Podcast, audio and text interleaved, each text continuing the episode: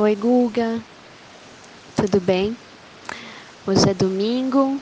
Aqui no Brasil são 5 e meia da tarde, dia 22 de março do ano de 2020. Esse ano que de repente apresentou pra gente algo que eu pessoalmente é, não imaginava que poderia acontecer. Embora agora tenho lido muitas coisas que já antecipavam, né? O quanto a gente, como humanidade, estava é, suscetível a viver o que a gente está vivendo agora, né? Com esse vírus se espalhando dessa forma.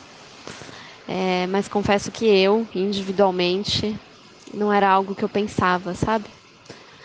É, nessa fragilidade humana, né? E, bom, tá chegando o fim da tarde e começo da noite. Esse horário aqui na minha casa já esfria um pouco.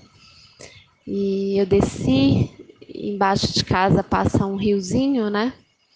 E tô aqui sentada à beira desse rio, então, com esse barulho da água, ouvindo os pássaros já se recolhendo e as nuvens já estão mais densas, eu não vejo tanto sol.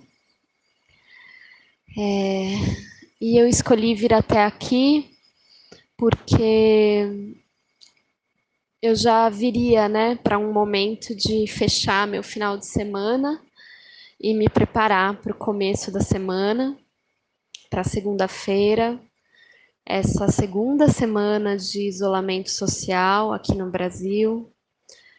É, e a primeira semana foi uma semana muito difícil aqui em casa, assim como imagino em tantas casas. E além de imaginar, assim como eu escutei né, de várias pacientes e, e homens, mulheres e homens, o quão difícil foi a primeira semana. Então, eu estou naquele momento. Eu tive um bom final de semana. É, parte dele ter sido bom tem a ver com as conversas que a gente pôde fazer na quinta, na sexta. Então, eu estou com você muito vivo aqui. Rafa também. É, além de outros amigos e amigas. Então foi bom, o final de semana foi bom. E aí amanhã é segunda. E vem uma sensação de fechar os olhos, assim, uma vontade de fechar os olhos e me deixar assumir é, as coisas que não foram boas na primeira semana e que pedem meu cuidado para a segunda semana. E também de reconhecer aquilo que já está emergindo aqui em casa, né? Como, como a gente, nós quatro que moramos aqui nessa casa, vamos dar conta dessa fase, sabe?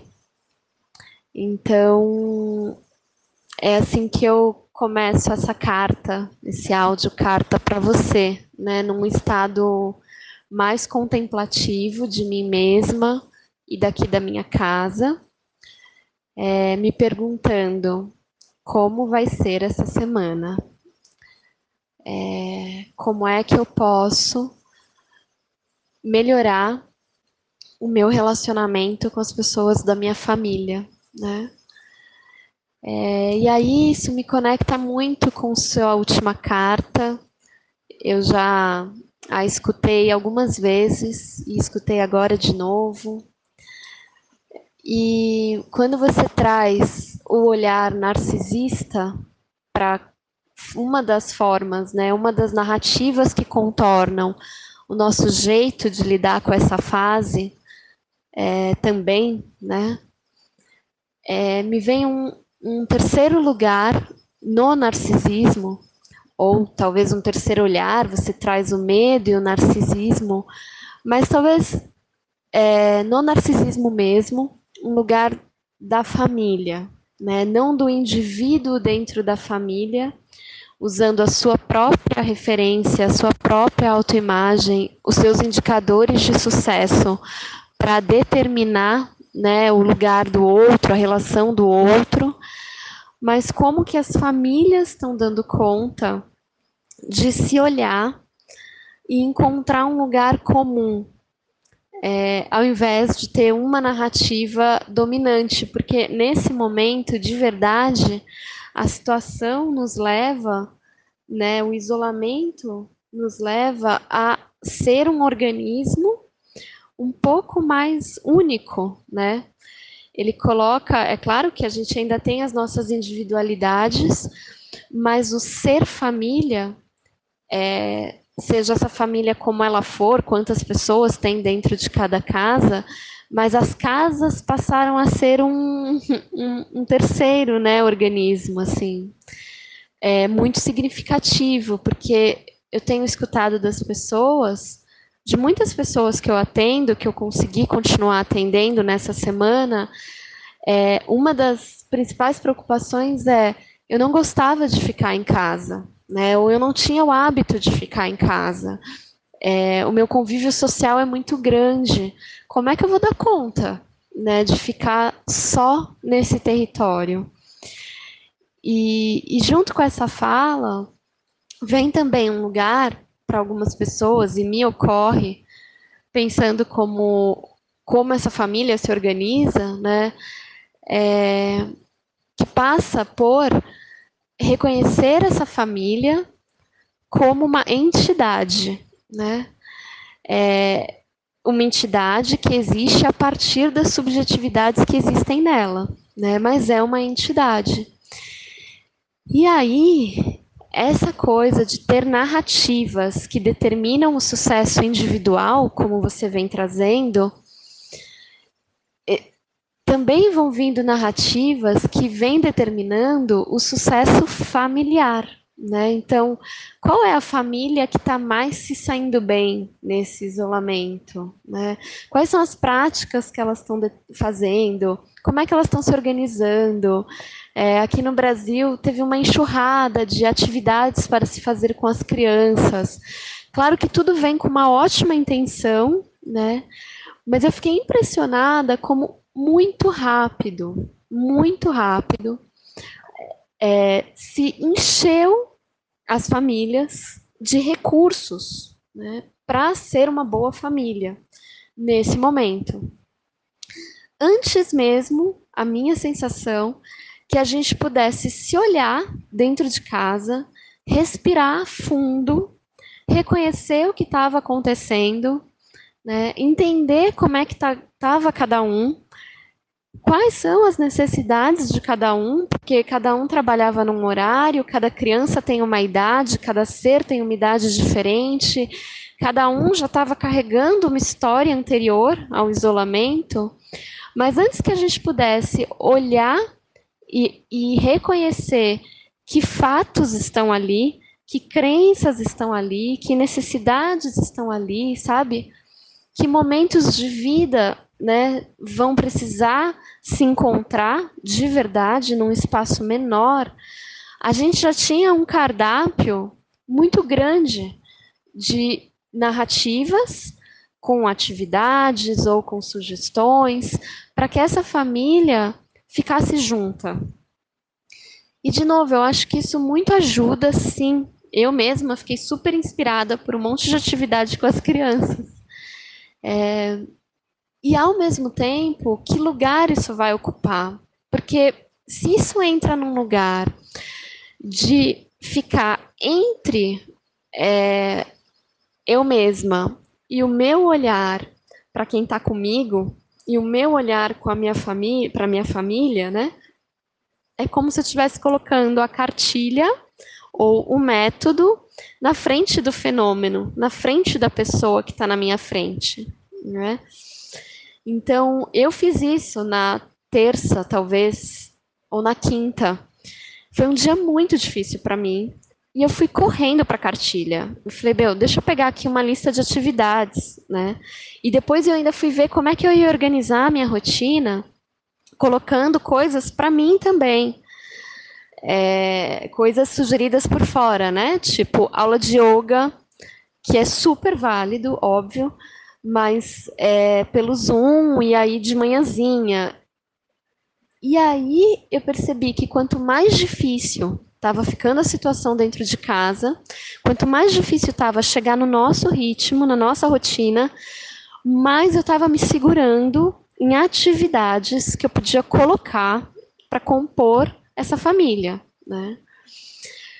É, até que a gente sucumbiu, até que o Pedro chorou muito na hora de dormir, de saudades dos amigos, chorou assim, como se tivesse morrido alguém. A Melissa me contou, indo deitar, que ela só tinha pensamentos ruins. Ela falou: Mãe, eu só tenho pensamentos ruins. Eu falei: Qual é o pensamento, filha? Ela disse que um lobo vai te queimar. E eu e o Tiago, a gente se olhou e a gente nomeou uma frase um para o outro, assim, é, de tanta agressividade, que eu tenho até vergonha de repetir, sabe? E aí, para tudo, assim, o que, que a gente está fazendo, né?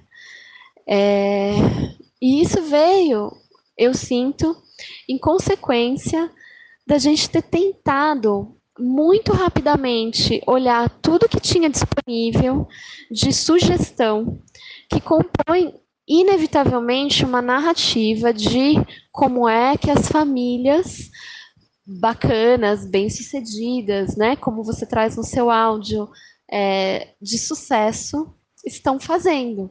Porque eu preciso fazer isso para a gente dar conta desse momento. E veja, Guga, você me conhece. Eu não ajo assim com nada, né? Esse não é o meu jeito de agir no mundo mesmo. Né? O meu jeito é olhar primeiro para o que está na minha frente, primeiro para o que eu estou sentindo, para daí escolher o caminho. Mas eu sinto que esse contexto de medo, de dor, de insegurança, como você descreve o medo, é, somado a essa tendência narcísica em estabelecer o belo, né, o ideal, é, rapidinho me jogou para esse lugar, sabe? E aí, na quinta-feira, quando tudo caiu, eu tomei consciência da dor que a gente estava sentindo, do quanto estava ruim, sabe? E veja, estava ruim, mas se eu quisesse tirar fotos e vídeos de atividades incríveis acontecendo aqui em casa, estavam acontecendo. Tava tudo coexistindo, né? Então isso me deu um estalo de dizer como é que a gente vai se reconhecer nesse momento antes de entender como a gente vai agir para passar por esse momento. Né? É, o Pedro nunca passou por um momento como esse, a Melissa nunca passou por um momento como esse, eu nunca passei, o Thiago também não. Então, é de uma novidade sem tamanho. E antes da gente conseguir chegar nas oportunidades que esse momento tem, né, como eu conversei com você na quinta-feira, a gente vai ter que sofrer um tiquinho, sabe? E não um sofrimento desses que grudam a gente na dor, né? Não é isso. Mas sim, tem algo doendo. Né? Eu não vou poder é, substituir a dor que o Pedro sente, a saudade que ele está dos amigos. Eu, infelizmente, eu não vou substituir com uma atividade muito legal. Né? Eu sei que o objetivo não é esse, eu sei. E, de novo, eu acho que as atividades são boas sugestões, mas me preocupa o lugar que elas ocupam.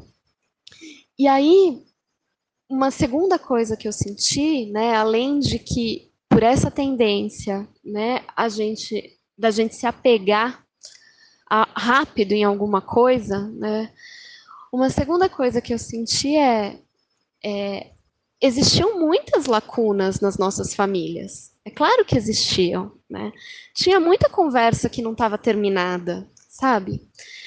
É, tinham muitas conversas que pararam pela metade em algum momento, tinham muitas dores, muitos desconfortos, muito incômodos, muitos incômodos que para sobreviver estavam embaixo do tapete, né?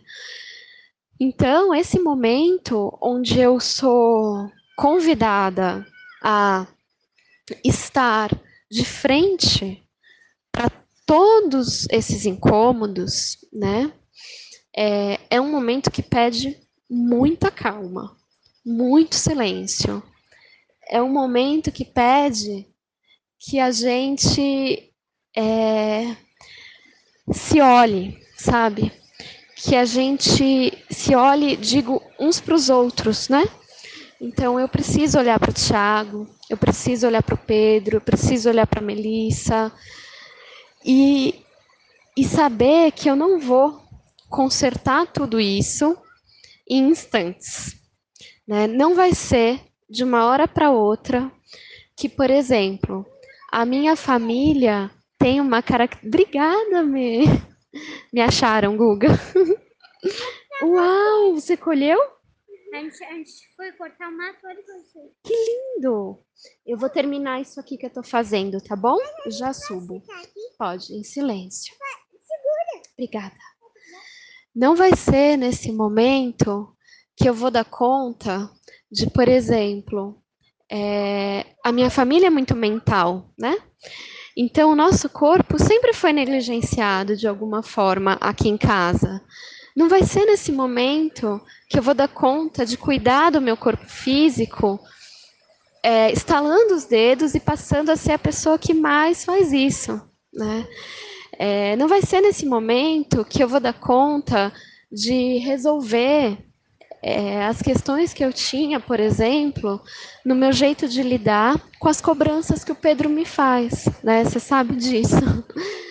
Só que nessa hora se a gente se deixa entrar nessa narrativa de seja uma família perfeita durante o isolamento, né? É, aproveite essa oportunidade né, de se reconectar com a sua família. Se a gente não passa por esse período de estranhamento e de luto, que eu não posso mais colocar nada para baixo do tapete por um tempo, sabe?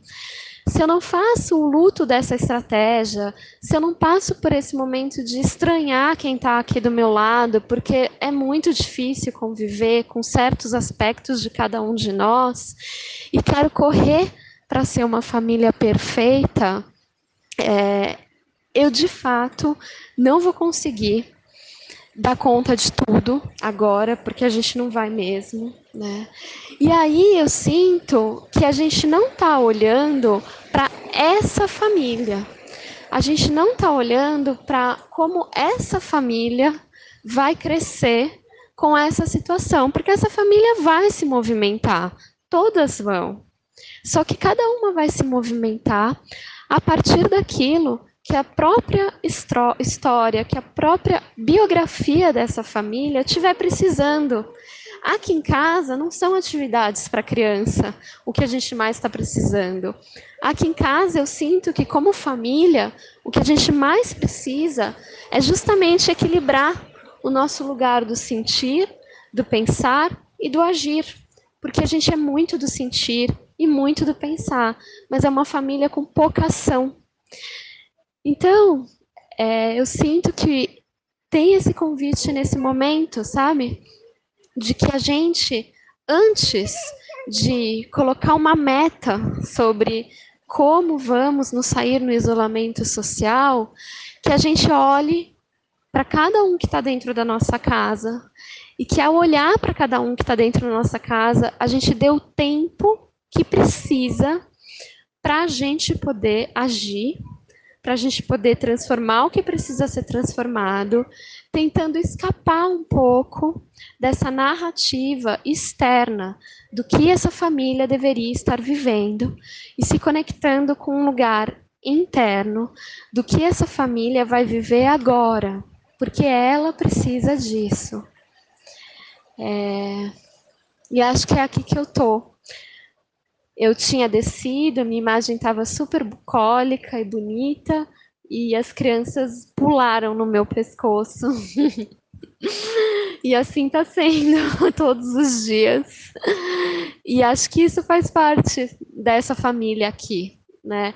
Como é que essa família vai dar conta de estabelecer os limites dos adultos e das crianças, é, do momento privado e do momento coletivo.